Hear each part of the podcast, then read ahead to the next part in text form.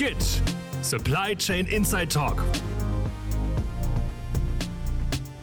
Meine Damen und Herren, ich darf Sie mal wieder herzlich zu unserem Supply Chain Inside Talk für die Fachkreise, die ja ständig wachsen, auch als Skit bekannt, begrüßen. Wir haben heute die Session, bei der wir uns mit den wirklichen Spezialisten dann unterhalten. Geführt wird das Ganze heute von meinem Kollegen Konstantin Lutz und mir, Markus Schriefers. Aber den Rest stellt Ihnen jetzt der Herr Lutz vor. Konstantin, mach mal. Ja, Markus, danke für die kurze, prägnante Einleitung. Wir schließen heute da an, wo wir beim letzten Podcast aufgehört haben. Für diejenigen, die noch nicht reingehört haben, in der letzten Folge ging es um den Control Tower und was ist darunter zu verstehen, eine allgemeine Intro dazu. Und heute, dem üblichen Skit-Modus folgend, haben wir uns, wie der Markus gesagt hat, zwei Experten mit ins Boot geholt, die jetzt mal die Theorie in die Praxis überführen sollen. Und da haben wir niemand Geringeres als den Stefan Tömmers von der Transoflex und den Matthias Braun von Volkswagen gewinnen können. Aber bevor ich jetzt mir anmaße, dass ich die zwei vorstelle, würde ich doch einfach mal vorschlagen, dass sie das vielleicht selber übernehmen. Am besten gleich noch einleiten mit einem Grundstatement zum Thema Control Tower und wo Sie da in Ihren Unternehmen jeweils stehen, vielleicht in ein, zwei, drei Worten. Wenn ich vielleicht, Stefan, möchtest du beginnen? Mache ich gern. Vielen Dank. Mein Name ist Stefan Tömmes.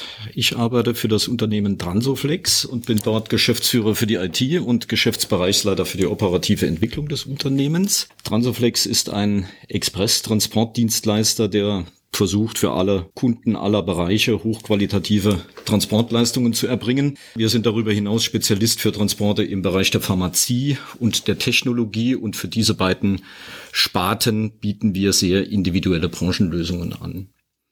Meine Eingangsthese, die ich die ich mal vorlege, lautet, es gibt nach meinem Dafürhalten nicht den Control Tower, der für alle Marktteilnehmer passt. Wir werden als Dienstleister immer auf Individualbedürfnisse bei Kunden treffen, die wir als Dienstleister auch individuell befriedigen müssen.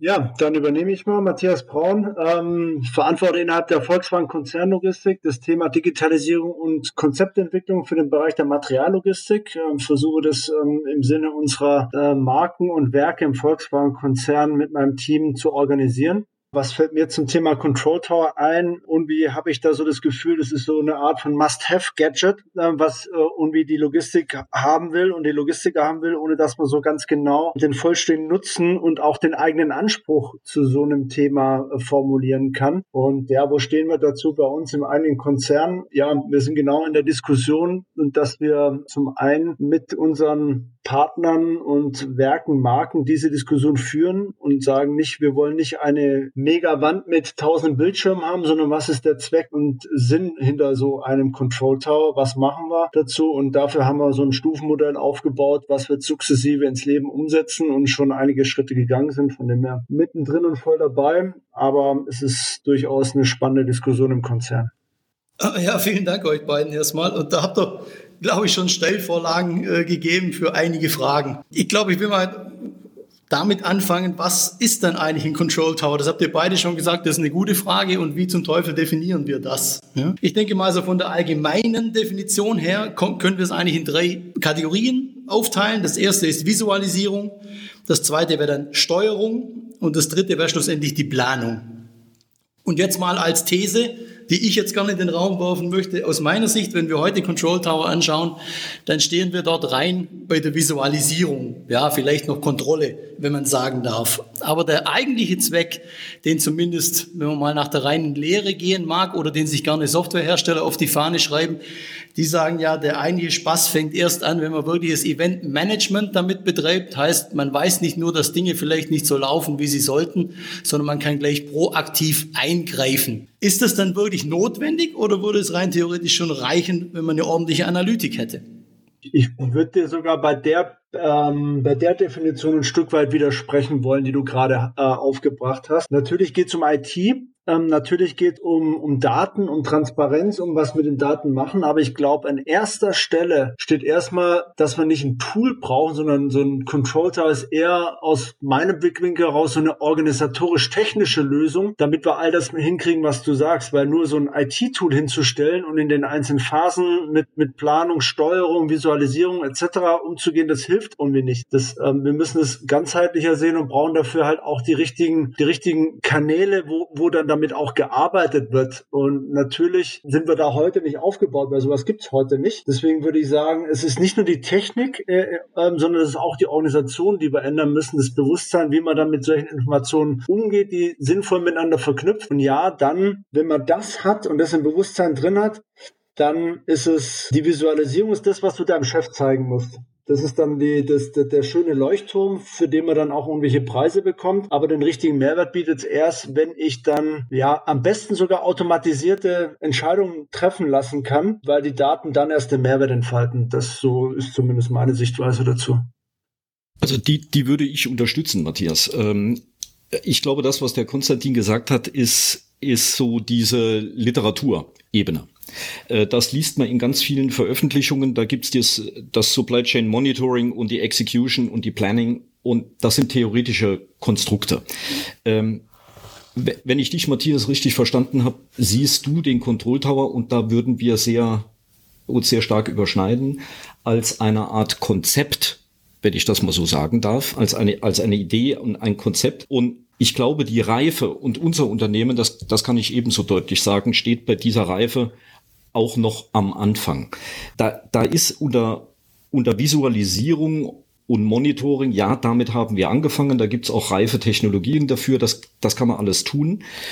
Ich würde jetzt aus der Sicht des Transportdienstleisters sagen, was ist ein, was ist ein erster konkreter Schritt für die Praxis? Naja, das ist doch Alarmierung bei signifikanten Abweichungen. Also wenn ich ein Konzept habe und wenn ich ein Tool habe und ein, ein gutes Eskalationsmanagement, das mir zunächst mal sagt, Achtung, da gibt's jetzt Abweichungen, dann ist das für mich intern im Haus wichtig, das zu wissen. Und dann kann ich entscheiden, ob ich diese Abweichungen über die Unternehmensgrenze hinaus kommunizieren muss oder will oder das vielleicht auch mal nicht tue. Wir reden mit unseren Kunden viel über proaktive Informationen. Da sind wir heute noch nicht. Da wollen wir uns aber hinentwickeln. Das wäre für mich so eine zweite reife Stufe, die wir erreichen können. Das dritte ist dann sicherlich Entscheidungsunterstützung und, und wahrscheinlich die vierte Stufe, erreichbar in einigen Jahren erst, wäre dann autonome Entscheidung. Ja, dann kommen halt diese AI, diese, diese künstlichen Intelligenzalgorithmen und so weiter irgendwann zum Tragen für uns würde ich sagen, wir stehen sehr am Anfang. Wir stehen irgendwie zwischen Reifegrad eins und zwei. Ne? Wir visualisieren und wenn wir ab und zu mal einen Alarm bekommen, der da heißt, oh Achtung, LKW kommt nicht an oder, oder weiß ich nicht, irgendeine Disruption entsteht in der Supply Chain, dann sind wir im Moment auf dem Level, dass, dass wir sagen, ah, jetzt passiert irgendwas und jetzt greifen wir noch händisch ein. Die Frage ist aber für mich, ob das dann halt, also der Ansatz ist ja schon mal gut. Den Ansatz, dass man nicht mal dem Fahrer hinterher telefoniert, wenn der Kunde fragt, wo das Material ist oder wo der LKW ist, ist ja schon mal ein wesentlicher Schritt, dass man überhaupt weiß, äh, was mit seiner Flotte so passiert. Ähm, und es braucht, glaube ich, auch jedes einzelne Unternehmen. Aber die, die, die Kraft entfaltet sowas erst, und da brauche ich keinen Control Tower, da brauche ich kein, ähm, was man sich so vorstellt wie am Flughafen und wie jemand, der da wirklich ähm, dann alle eingehenden, eingehenden L äh, LKWs dann oder Flugzeuge in dem Fall dann betrachtet, sondern selbst wenn ihr jetzt bei euch seht, ihr habt eine Abweichung und du planst jetzt da eine Sonderfahrt zu machen, damit du den Termin triffst, kann es ja durchaus sein, dass der LKW oder sonst irgendwas dann Material bringt, was dann aber da trotzdem noch zwei Tage auf dem Lager rumliegt und die Verspätung von einem Tag gar nicht so kritisch gewesen wäre. Absolut. Absolut. Ja, und deswegen glaube ich, ist, ist das halt von diesem, müssen wir auch, müssen wir da, und deswegen bin ich da ein bisschen skeptisch. Wenn, wenn jeder bei uns so einen Control Tower irgendwo in seinen Prozessen initialisiert, ist es zwar nett, aber ähm, das, das fördert ja auch wieder nur das Silo-Denken. Und ein Control Tower brauchst du letzten Endes am Punkt der letzten Wertschöpfung. Und das musst du irgendwie hinkriegen. Und da sind wir noch meilenweit davon entfernt, weil wir, bis wir dann DSGVO-konform dann nochmal die Daten-Ownership irgendwie geklärt haben, dann haben wir zwar alle schöne Bildschirme, aber halt nicht wirklich den Mehrwert generiert. Und dafür plädiere ich eigentlich. Da müssen wir hinkommen. Das muss eine gemeinsame Vision der Logistiker werden, dass wir da hinkommen und, und da viel besser uns vernetzen vernetzen dann auch. Also ein Bundeskanzler hat ja mal gesagt, wer Visionen hatte, sollte doch bitte zum Arzt gehen. Ähm, genau. Jetzt habe hab morgen mal, mal wieder einen Termin. Jetzt genau. habe ich mal eine Zwischenfrage. Sag mal, was stellt ihr euch denn jeder aus seiner Sicht unter einem Control Tower vor? Was ist denn euer Erwartungshorizont? Bei dir, Stefan, kann ich das so ein bisschen erahnen. Ich muss ehrlich sagen, für Volkswagen ist mir das jetzt völlig unklar. Also Stefan, vielleicht kannst du das mal erst umreißen. Und dann, Matthias, kannst du ja mal das, das breitere Bild für Volkswagen darstellen. Ja, also aus der Sicht des Transportdienstleisters und bitte, bitte bedenkt, ähm, wir sind, wir sind, wir sind halt kein Produktionsunternehmen, sondern unsere Kernkompetenz und unser Unternehmenszweck sozusagen ist ja diese Transporte durchzuführen. Und wenn wir als Transportdienstleister unsere eigene Leistung überwachen, dann tun wir das ja nicht auf Sendungsebene oder auf Paketebene, sondern für uns ist wichtig, dass wir unsere Linienverkehre, die die Depots miteinander vernetzen, überwachen, dass wir den Nahverkehr überwachen. Haben wir pünktliche Ankünfte und Abfahrten in unseren Depots, werden Pausenzeiten eingehalten, wie ist der Temperatur, äh, wie ist der äh, beispielsweise bei temperaturgeführten Transporten, ist der LKW da in der Range, funktioniert das Aggregat, macht der Fahrer seine Pausen. Also das sind ja Dinge, die wir über zur Bemessung unserer eigenen Operations. Wie ist es denn gestern gelaufen oder wie läuft es denn gerade? Ne? Die Fragestellungen, die wollen wir uns ja selbst beantworten. Und dann wollen wir den, den Nahverkehr überwachen und, und so weiter. Und wir sind wenn wir nach innen blicken, natürlich, wir, wir kriegen von vielen tausend Kunden pro Tag Transportaufträge und, und unser, wir, wir müssen irgendwie monitoren, ob wir unser Leistungsversprechen einhalten. Das ist sicherlich eine Funktion unseres Transportmanagementsystems, das wir seit vielen Jahren und Jahrzehnten haben. Ich glaube, dass man Ausschnitte dessen, was wir schon seit 10 oder 20 Jahren machen, heute der Funktionalität Control Tower zuordnet. Das ist aber eine reine Namensgebung. Wir machen diese Dinge schon sehr lange und wir tauschen auch schon seit Jahrzehnten Daten mit Kunden aus. Dass man das jetzt heute vielleicht unter dem Begriff Control Tower laufen lässt, heißt noch lange nicht, dass das was, was besonders Neues ist. Ja, und also diese Wirkung. Unterbrechen. Was ist denn jetzt dein primäres Ziel? Möchtest du deine interne Organisation überwachen oder bist du darauf ausgerichtet, deinem Kunden etwas zu bieten? Und wenn ja, beides. Das beides. Das Ding wirkt nach innen. Ich hatte das gerade erklärt, wie es nach innen wirkt. Ähm, Überwachung, Monitoring haben, sind wir gut dabei oder haben wir irgendwo Fehler gemacht oder können wir irgendwelche Dinge lernen? Und die Außenwirkung ist natürlich, oder die Wirkung nach außen aus unserem Unternehmen raus. Kunden haben gewisse Informationsbedürfnisse. Wir stellen in den Kurier-, Express- und Paketdiensten seit einigen Jahren fest, dass die Informationslogistik beginnt, eine weitaus größere Rolle zu spielen, als das noch vor zehn Jahren der Fall war. Ich habe das mal als Amazonisierung der Gesellschaft beschrieben. Wenn, wenn Sie heute bei Amazon irgendetwas bestellen, dann kriegen Sie fünf E-Mails, bis das Paket also dann irgendwann da ist. Na, jetzt ist das, äh, jetzt ist der Auftrag eingegangen und jetzt ist das kommissioniert worden und jetzt ist es verpackt worden, jetzt ist es auf den LKW und jetzt hat jemand reingeschneuzt in das, in das Päckchentempo. Da kriegen Sie, und diese Amazonisierung, die jeder im Privatleben erlebt, die macht so ein bisschen den Eindruck, als sei diese Informationslogistik gratis, als bekäme man die geschenkt und als ob jeder diesen Anspruch darauf hätte. Und durch, die, durch das, was Menschen im Privatleben erleben, das transportieren sie auch in ihr Berufsleben. Und so stelle ich fest, dass Kunden ein sehr viel höheres Bedürfnis heute haben nach Informationen als früher. Sie haben insbesondere die, das Bedürfnis nach proaktiven Informationen und, und die müssen wir irgendwie befriedigen. Wenn wir darüber dann die Überschrift Control Tower schreiben, dann heißt es halt Control Tower. Matthias, hör mal auf. Also, wenn der auf der Dienstleisterseite das jetzt durchaus so sieht und ja auch den Kundenaspekt, also den Verlader, dann beim Auge hat. Wie deckt sich denn das mit den Interessen eines Volkswagen-Konzerns? Was bezweckt denn ihr damit? Die, ich sage es jetzt mal wirklich offen, die Abläufe zu kontrollieren.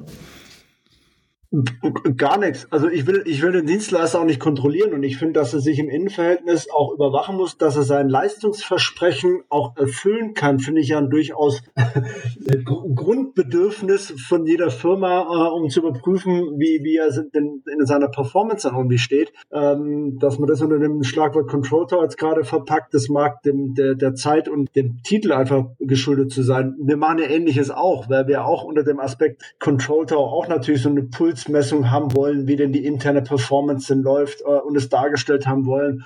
Früher hast du dafür PDF-Berichte gekriegt, heute packst du das in, in, in schöne irgendwelche Dashboards oder sonst was rein und dann kannst du da auch dann das Thema Control Tower drüber schreiben, alles, alles nett. Aber ich glaube, warum ich das, warum ich Informationen vom Spediteur oder vom Dienstleister haben will, ist letzten Endes, weil ich von der Sichtweise her nicht auf den Versorgung oder auf den gesamten Versorgungsprozess gucke und damit nicht nur auf die Supply Chain, sondern ich gucke auch auf die interne Fertigungssteuerung im Werk und auf die internen Versorgungsprozesse vom Lager an die Linie oder von der LKW-Steuerung an, ans Lager und an die Linie. Weil das ist für mich letzten Endes dann, und das ist die integrierte Betrachtung darauf, letzten Endes hat unsere, unsere Prozesskette ja den einzigen Zweck, das Material dann an, an den Point of Use, wie man es da dann auch neudeutsch teilweise sagt, also einen Verbrauchsort zu haben, wenn es benötigt wird.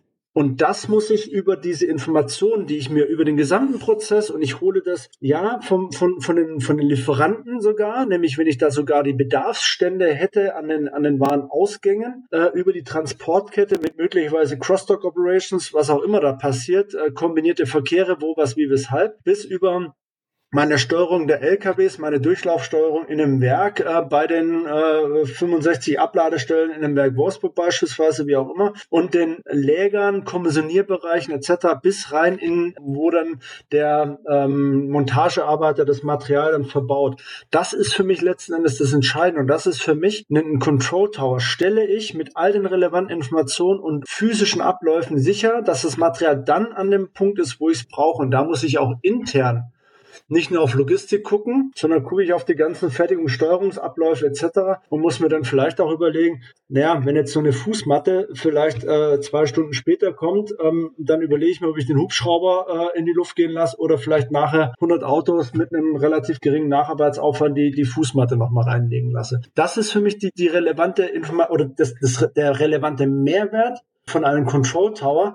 Und das ist meine Idee von dem Control Tower, den ich habe. Und da verbinde ich halt nicht nur einen Spediteur, da, da muss ich alle inklusive Chisel voran etc. mit einbinden und gucken, schaffe ich den, schaffe ich das, was ich, was ich machen möchte, nämlich das Teil dann an, an dem Verbrauchsort zu haben, wann es notwendig ist. Also das wäre ja im Grunde genommen eine konstante Effizienzbetrachtung, ne?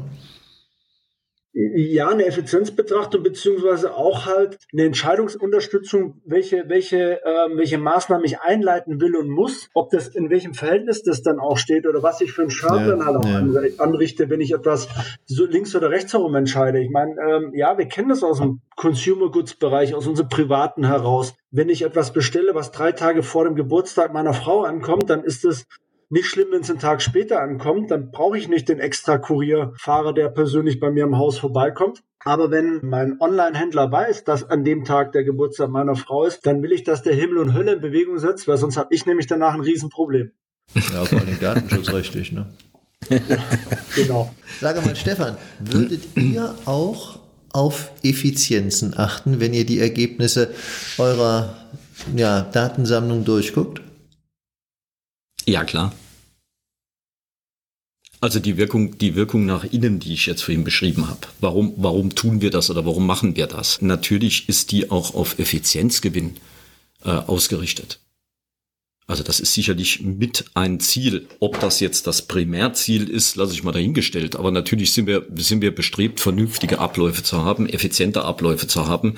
Natürlich sind wir bestrebt, unsere Stückkosten im Griff zu haben. Das ist doch vollkommen klar. Das ist ja betriebswirtschaftlich nur eines der Formalziele eines Unternehmens. Ne?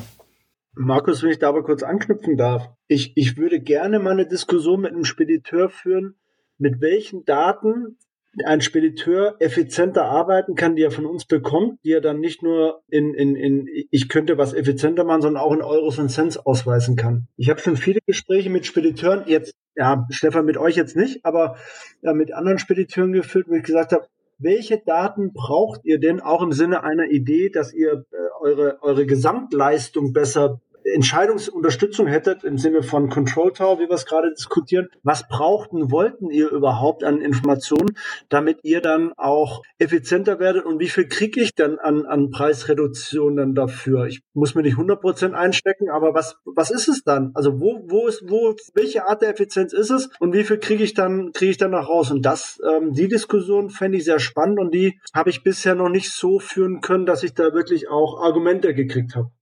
Naja, da, weiß ich jetzt nicht ganz. Also die habe ich nun zwar für einen anderen Hersteller, aber durchaus schon geführt. Aber die Antwort ist doch eigentlich immer die gleiche, nämlich möglichst präzise Mengenplanungen. Zeitlich und mengenmäßig. Je präziser die sind, desto, also da sind auch wirklich jetzt also auch größere Speditionen, aber ich glaube auch beispielsweise die Transoflex kann das. Die können durchaus günstiger fahren, und da können die auch weitergeben, wenn die eine entsprechende Planung haben. Ja, aber Markus, dann, dann bin ich, ich bin immer in der Frage, ja, dann, dann sag mir doch mal, du hast einen konkreten Vertrag, ich zahle jetzt heute 100, wie viel zahle ich morgen? Zahle ich 95, 90, 85? Welche Art der Daten bringt dir wie viel Mehrwert? Und diese, in diese, meine These wäre an der Stelle, so schön es dann ist, einen Control Tower zu haben, die Bezifferung des Mehrwerts, wenn ich Datensilos aufbreche, um sie dann im Sinne einer Transparenz und Steuerbarkeit dann offen zu legen gegenseitig, diesen Mehrwert wirklich in Euros und Cents zu beziffern, da sind, und da nehme ich uns nicht aus, um Gottes Willen. Also ich will jetzt nicht sagen, dass wir jetzt dort die Weisheit mit Löffeln gefressen haben und könnten es im internen Prozess beziffern. Aber so weit sind wir noch nicht. Und so lange bleiben wir auf einer Ebene, dass wir einfach nur übertrieben einfach einen schicken Screen haben wollen, wo wir alle LKWs sehen, die da irgendwo rumfahren. Ja, das stimmt schon. Trotzdem glaube ich, also die Eingangsfrage ja war ja, was möchte denn ein Spediteur wissen, um das sagen zu können? Also ich glaube, das mit den Mengen und so weiter, das ist schon richtig. Aber dann kommt tatsächlich der Punkt, den du angesprochen hast. Und da haben der Wolfgang Stölzer und ich uns mal vor einem Jahr wirklich die Köpfe heiß geredet, auch jetzt mit anderen Beteiligten um das mal in Vergütungssysteme umzusetzen. Denn dann ist man von dem normalen Vergütungssystem weg. Aber da muss ich klar sagen, sowohl die Dienstleisterseite wie die Verladerseite hat sich an der Stelle ungeheuer schwer getan. Weil das natürlich auch nicht so ohne weiteres jetzt für die kalkulierbar und budgetierbar ist. Ne? Ähm, das, wird, das wird sehr komplex. Also ich muss gestehen, eigentlich fand ich diese damalige Diskussion ungeheuer spannend. Das fand ich schon gut, zumal es ganz offenkundig, wenn man es wirklich mal aufstellt, für beide Seiten einen Mehrwert hat. Das ist gar keine Frage. Aber es ist problematisch, beide dahin zu kriegen. Man könnte die Frage jetzt mal umdrehen. Ja, wenn man das, wenn man äh, die Diskussion zwischen Stefan und Matthias vorher gehört hat, dann geht der Stefan ganz klar in einen transportorientierten Control Tower, wenn man jetzt einfach das Wording so verwenden will und der Matthias als, als Verlader in das, was man dann Supply Chain orientierten Control Tower, beziehungsweise ergänzen, was der Matthias natürlich gesagt hat, inklusive Produktionsplanung etc. Aber jetzt muss man ja dann die Frage einstellen, warum der Transportdienstleister seinen Transport-Control Tower macht und was er damit liefern kann, ist, denke ich, relativ klar und hat der Stefan auch gut beschrieben. Alles, was darüber hinausgeht an Mehrwert, ist doch eigentlich dann auf Seite des Verladers und man könnte somit die Frage stellen, müsste nicht der Verlader derjenige sein, der die Investition in die Kette, in die gesamte Supply Chain inklusive Produktion und so weiter anführt um dort seinen Mehrwert am Ende rauszubekommen und die anderen dafür zu bezahlen, dort mitzumachen. Mhm. Auch, auch eine spannende Umkehrung. Das hast du natürlich jetzt fein wieder in meine Richtung dann geschoben. gerne, gerne.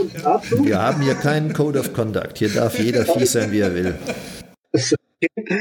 ähm, kann man, kann man natürlich so drehen, so eine Mutter, wo es am, am Ende des Tages dann der, der, der Benefit. Aber andersrum sage ich ja auch, ich will ja nicht alleine einfach nur Daten von dem Spediteur oder von meinen Logistikpartnern. Ich rede ja immer über Partner und nicht äh, Dienstleister haben, sondern ich, ich will ihm ja auch was zurückgeben, damit er auch Teil der Entscheidungskette sein kann und muss, um einfach auch die richtigen zeitkritischen Geld monetär bewertbaren Entscheidungen treffen kann im Sinne seiner Verantwortung für die, die, die Transportstrecke in dem Fall. Das möchte ich, ich, ich maße mir doch nicht an. Der Volkswagen-Konzern fährt jeden Tag 18.000 LKWs in Europa irgendwo, entweder beim Lieferanten vom Hof auf dem Weg zu einem Werk oder ist gerade in einem Werk bei der Entladung. 18.000 LKWs. Da maße ich mir nicht an, dass ich das mit den ganzen, ähm, mit den ganzen Spediteuren, die wir haben, jeden einzelnen LKW selber steuern kann. Und das werde ich auch nicht wollen, weil dafür haben wir ja auch ein offenes Netzwerk an vielen Stellen, nicht nur unsere Food Truckloads, das, da ist auch der Spediteur mit anderer Ware mit drauf. Und deswegen will ich schon, dass wir das im gemeinsamen Miteinander jeder mit seiner besten Kompetenz machen kann. Und heute macht das auch. Hat da entsprechend einen Tarif hinterlegt, hat aber auch viele Maßnahmen, wo er einfach aufgrund de, der Unkenntnis einfach auch Entscheidungen trifft, weil er sagt, ich habe zwei Tage Transportlaufzeit, Himmel, Herrgott, ich muss den LKW oder die Ware für VW jetzt sofort irgendwo hinbringen. Dabei wäre es gar nicht nötig und, und belastet damit auch sein Ergebnis, weil er da eine Sonderaktion machen muss, die viel Geld kostet. Was letztendlich ich in meinen Tarifen schon eingepreist bekommen habe vom Spediteur. Das will ich einfach vermeiden. Deswegen finde ich das schon eine gemeinsame Aufgabe, weil heute macht es der Spediteur in seinen Tarifen auch, dass er das Risiko mit einpreist. Die Unkenntnis und die Blackbox, die ich ihm gebe. Und die will ich reduzieren, so gut es geht. Würde der Transporteinkauf von VW das auch so sehen wie du? Klar, weil wir, weil wir alles, was ich an Prozessoptimierung reinkriege, also dass, dass, die, dass die Spediteure, und das macht, glaube ich, jeder, einen Risikoaufschlag hat für Dinge, wo er aus der Vergangenheit weiß, dass er dafür schon geblutet hat, ist normal. Weil kein Spediteur ist ein eingetragener Verein jeder Spediteur ist mindestens irgendwie äh, ein kapitalgetriebenes Unternehmen. Also machst du das vielleicht am Anfang, aber dann nie wieder. So. Ähm, und diese Unsicherheit zu bezahlen, ist, ist absoluter Waste im Prozess. Und wir reden doch die ganze Zeit auch über die Datensilos, die wir aufbrechen müssen. Und das ist für mich einer der, der, der, der sinnvollsten Wege, wenn ich, wenn ich dem Spediteur auch sage, ja, du hast zwar zwei Tage Transportlaufzeit, aber wir haben noch aufgrund von Fahrzeugreihenfolgänderungen jetzt eine andere Reihenfolge. Du hast noch einen Tag länger Zeit. Dann hilft es mir in meinem Lagerbestand und meinem gebundenen Kapital und dem, und dem Spediteur hilft es, dass er nicht die Sonderaktion machen muss. Matthias, lass mich bitte mal eine Lass mich bitte mal eine Zwischenfrage stellen, äh, nur mal rein informativ, weil ähm, wir reden auch einerseits, glaube ich, von dem Spediteur, andererseits reden wir über eine über eine Transoflex, die quasi einen, einen Netzwerkcharakter hat. Ähm, wenn die Transporte, die du einkaufst, du hast jetzt von einer sehr beeindruckenden Zahl von 18.000 LKWs gesprochen pro Tag, die irgendwie für euch in Europa unterwegs sind. Wie viel, wie viel Prozent Full Truck Loads oder, oder Teilladungen kriegt ihr denn da? Das ist doch wahrscheinlich die Majorität. Nee, das sind ungefähr, kannst du davon ausgehen, 50-50, so ganz grob. Also gibt es Werke und Fabriken, die sind da ein bisschen unterschiedlich, aber so ganz grob, die Maßgabe sind so 50 Prozent, 50 bis 60 Prozent sind Full Truck Loads und der Rest ist dann ähm, Teilladung. Okay, also äh, äh bitte bedenkt mal, bei, bei meiner Argumentation äh, steckt dahinter, dass wir über, weiß ich nicht, 2000 aktive Kunden sprechen, die uns jeden Tag Ware übergeben. Und das geht von der Ein-Paketsendung bis hin vielleicht mal zu einer, vielleicht in deinem Sprachgebrauch Teilladung, wo man also mal über fünf, sechs Paletten oder zehn Paletten mal redet. Ähm, das sind also Kleinstsendungen, die sich atomisieren, die an viele tausend, 80.000 Stops pro Tag distribuiert werden. Und ein Charakteristikum dieses Netzwerkes ist eben, dass es beim Kunden etwas abholt, in einem Depot das umschlägt, auf ein Zieldepot verlädt. Also wir haben ja viele Umlade- und Umschlagsvorgänge in dieser, in diesem Transport von A nach B. Das ist etwas völlig anderes, als wenn du einem Spediteur den Auftrag gibst, dass er in Bremerhaven einen Seekontainer abholt und den nach Wolfsburg transportiert.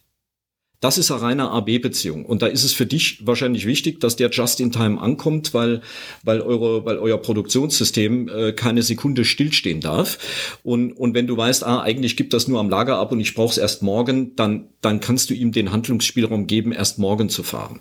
Das ist ein, das ist so, ein, ein Netzwerk tickt völlig anders und arbeitet völlig anders. Und selbst wenn also der Kunde VW ist, glaube ich, für jeden Spediteur oder für jedes Netzwerk wäre das ein sehr großer Kunde. Das, das ist jetzt auch was Außergewöhnliches. Aber nehmen, nehmen wir mal die vielen mittelgroßen Kunden. Für uns ist das auch wichtig zu wissen, wann Kunden Aktionen haben oder wann sie mehr Menge haben oder ähnliches. Ne? Also viele, viele Technologiekunden, wenn Sony die PlayStation rauswirft, ja, dann holen wir dort 10 oder 20 Trailer pro Tag ab, wo man sonst vielleicht nur fünf abholen. Mag, mag alles sein. Und das ist wissenswert und wünschenswert, wenn wir das wissen, sonst bleibt nämlich die Ware im Netzwerk stehen, weil wir nicht genügend Transportkapazität vorhalten. Das ist, also natürlich ist es wünschenswert. Aber das Netzwerk besteht aus 2000 Kunden und ich muss von diesen 2000 Kunden eigentlich wissen, wie sie ticken, um einen einigermaßen vernünftigen Forecast zu machen und um einigermaßen vernünftig auch abschätzen zu können, wann beginnt unsere Saison. Die ist nämlich keineswegs an Weihnachten. Man schenkt sich normalerweise keine Arzneimittel zu Weihnachten, sondern diese Saison ist vielleicht eher in der Herbstzeit, wo viele pharmazeutische Unternehmen Impfstoffe rausblasen, weil die Grippeschutzimpfung kommt und die ganzen Nutztiere in Deutschland geimpft werden und so weiter und so weiter. Ne? Um sich jetzt auf diese Saison einzustellen, um einen Forecast zu machen, um die Kapazitäten vernünftig einzuplanen, das ist ja das, was Effizienz im Netzwerk ausmacht. Da ist es einerseits wünschenswert, wie die einzelnen Kunden ticken, aber sind wir ehrlich, da wo der eine mal ein bisschen mehr hat, hat der andere ein bisschen weniger und, und so nivelliert sich auch viel aus in so einem Netzwerk. Das ist ein völlig anderer Ansatz als der Spediteur, der für euch etwas im, am Punkt A aufnimmt und nach Wolfsburg ins Werk bringt. Ich bin mir nicht sicher, ob der einen so großen Effizienzgewinn erzielen kann. Mhm. Äh, müsste man dann überspitzt sagen, dass es für euch in dem, in dem vielschichtigen Geschäft eigentlich gar nicht darauf ankommt, dass es so viel wie möglich von den Kunden wisst, weil die einfach zu vielschichtig sind, sondern dass ihr mit den relativ starren Vorgaben, x Tage Laufzeit oder was auch immer dort die Kriterien sind, innerhalb Hast du Tage gesagt? oder Stunden, entschuldige, gerne auch in Minuten, ähm, dass ihr dort ähm, viel besser ähm, zurechtkommt, weil sonst die, die Vielschichtigkeit äh, so exponentiell wächst, dass ihr eh euch verliert in dem, in dem Informationsfluss und lieber klare Vorgaben, unabhängig davon, was sich da noch verändert und ihr bleibt innerhalb eures Silos und, und, und macht eure, eure Kundenversprechen durch eure Performance wahr. Ja, das ist eigentlich der Optimalzustand. Ne? Und natürlich gibt es Saisonalitäten während des Jahres entstehen, wenn viele Kunden plötzlich mehr haben. Also wenn die ganzen Pharmahersteller jetzt von mir aus die Impfstoffe raushauen, dann macht das in diesem Netzwerk was aus, aber sonst schlägt da rein statistisch betrachtet halt, das ist zentraler Grenzwertsatz. Ne? Also irgendwie ist alles normal verteilt. Und natürlich gibt es eine tägliche Schwankungsbreite, aber die ist auch bis zu einem gewissen Maße beherrschbar. Und natürlich sind wir froh, wenn, wenn wir wissen, wann's iPhone rauskommt, weil dann plötzlich ein Schub aus diesen Lägern kommt. Oder wenn, ähm, weiß ich nicht, ein, ein Hersteller ein neues Produkt irgendwie einführt oder ein neues Arzneimittel eingeführt wird zum 1. Januar, dann gibt's so einen Schub. Und natürlich müssen wir das wissen. Aber ähm, ein Netzwerk läuft natürlich auch mit einer gewissen Kovarianz, der eine mal ein bisschen mehr, der andere mal ein bisschen weniger. Äh, das läuft innerhalb gewisser Schwankungsbreite, läuft das eigentlich stabil ab. Und dann kennt man so zwei oder drei Saison Saisoneffekte und dann ist das gut. Früher hat man in der Spedition immer von Tertialen gesprochen. Also da gab's da gab's dann im Jahr drei Tertiale. Äh, man könnte heute auch sagen niedrig, mittel und hoch. Ne? Und da stellt man sich mit den Fahrplänen drauf ein. Ja, aber so ein spannender Ansatz, dass, dass, es, dass man auch sagt, dass man das, diese ganze Verkettung der Informationen über die gesamte Prozesskette eigentlich so gar nicht braucht, weil es den Mehrwert oder die Beherrschbarkeit dieses, äh, dieser Information gar nicht da ist, finde ich mal einen spannenden Ansatz, weil eigentlich habe ich den so bisher noch selten gehört, dass man einfach sagt, okay, gut, pass auf, zu viel Info ist auch doof. Nee, das habe ich nicht gesagt. Nein, nein, nein, nein, aber, aber man kann keinen Mehrwert daraus generieren. Ich meine, Informationen helfen ja nur einem, wenn, wenn ich die Information beherrschen kann und daraus auch einen Mehrwert generieren kann. Ähm, und, und so wie du das gerade sagst, ist das, könnte ich das durchaus nachvollziehen, aber ähm, ist natürlich schon etwas, was entgegen bisheriger Trends halt auch so ein bisschen geht. Aber ich. Nee, ich glaube, das, das ist eine Eigenschaft von vielen Netzwerken. Ne, ja. Der, äh, wenn, wenn unsere Kollegen vom DPD oder von der DHL, die die größten, das sind größte Transportnetzwerk in Deutschland, äh, natürlich hat das Mengenschwankungen. Aber das hat durch diese Vielzahl von Kunden eben auch Schwankungen nach oben und auch mal einen Gegenlauf nach unten und das nivelliert sich dann auch ein wenig. Und mehr Information ist immer besser als weniger Informationen. Also bitte ver verstehe mich an der Stelle nicht falsch. Nee, ähm, schon, schon verstanden, schon richtig verstanden, aber es ist halt, ja. ähm, die, die, ganze Branche schreit nach mehr Datenintegration und diese Vernetzung über die Unternehmensgrenzen hinweg. Ähm, mal, mal eine sinnhafte Betrachtung, wo das auch in Grenznutzen erreicht, ähm, ist ja durchaus eine spannende Diskussion, die man dazu immer führen ja. kann. Ja, ja klar. Definitiv. Ich denke, am Ende ist es die Qualität der Daten, die da entscheidend ist, gar nicht die Menge. Wenn man euch zwei zuhört, ist es schon, dass beide sich an sich wünschen, dass Daten in beide Richtungen gehen, aber eben in der richtigen Qualität und zum richtigen Zeitpunkt.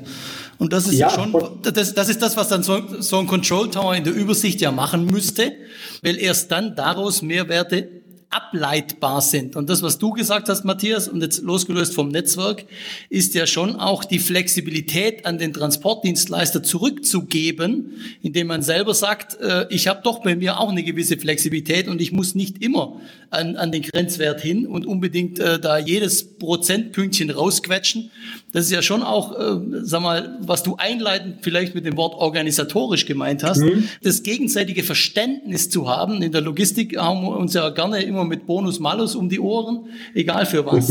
Aber dass genau. man da vielleicht mal ein gemeinsames Verständnis entwickelt, davon ein bisschen Abstand zu nehmen. Natürlich, der Markus äh, erklärt uns jetzt bestimmt gleich, dass das vertraglich, rechtlich äh, ein diffiziler Vorgang ist. Aber wenn wir es jetzt mal trotzdem eine abstrakte Stufe höher ziehen, ist das schon, denke ich, ein Mehrwert, den man aus solchen Systemen dann ziehen muss und nicht, so wie der Matthias am Anfang sagte, nicht rein technologisch, sondern im Gesamtverständnis füreinander. Und daraus dann Effizienzgewinne und Vorteile für beide Seiten abzuleiten, das ist ja eigentlich die Kunst. Und das geht dann von, sagen wir mal, Transportdienstleistern, die für Verlader wie Volkswagen zuständig sind, aber auch im Netzwerk, wie es der Stefan beschrieben hat. Stefan, korrigier mich, aber auch da kann man daraus Vorteile dann generieren. Zumindest, wenn man es jetzt mal auf eine abstrakte Ebene hebt. Die Frage ist, wie bringt man das in die Realität? Aber ich finde auch, bevor der Markus dann was sagen darf, weil ich höre, er scharrt schon mit den Hufen. Ja. Konstantin, ich glaube, das ist eine relativ gute Zwischenzusammenfassung. Ich schlage vor, dass wir hier mal kurz unterbrechen. Meine Damen und Herren, Sie werden sonst überfordert und außerdem haben Sie jetzt die Spannung für die Fortsetzung des zweiten Teils, die wir Ihnen bald möglichst präsentieren werden. Bis dahin mal vorab vielen Dank.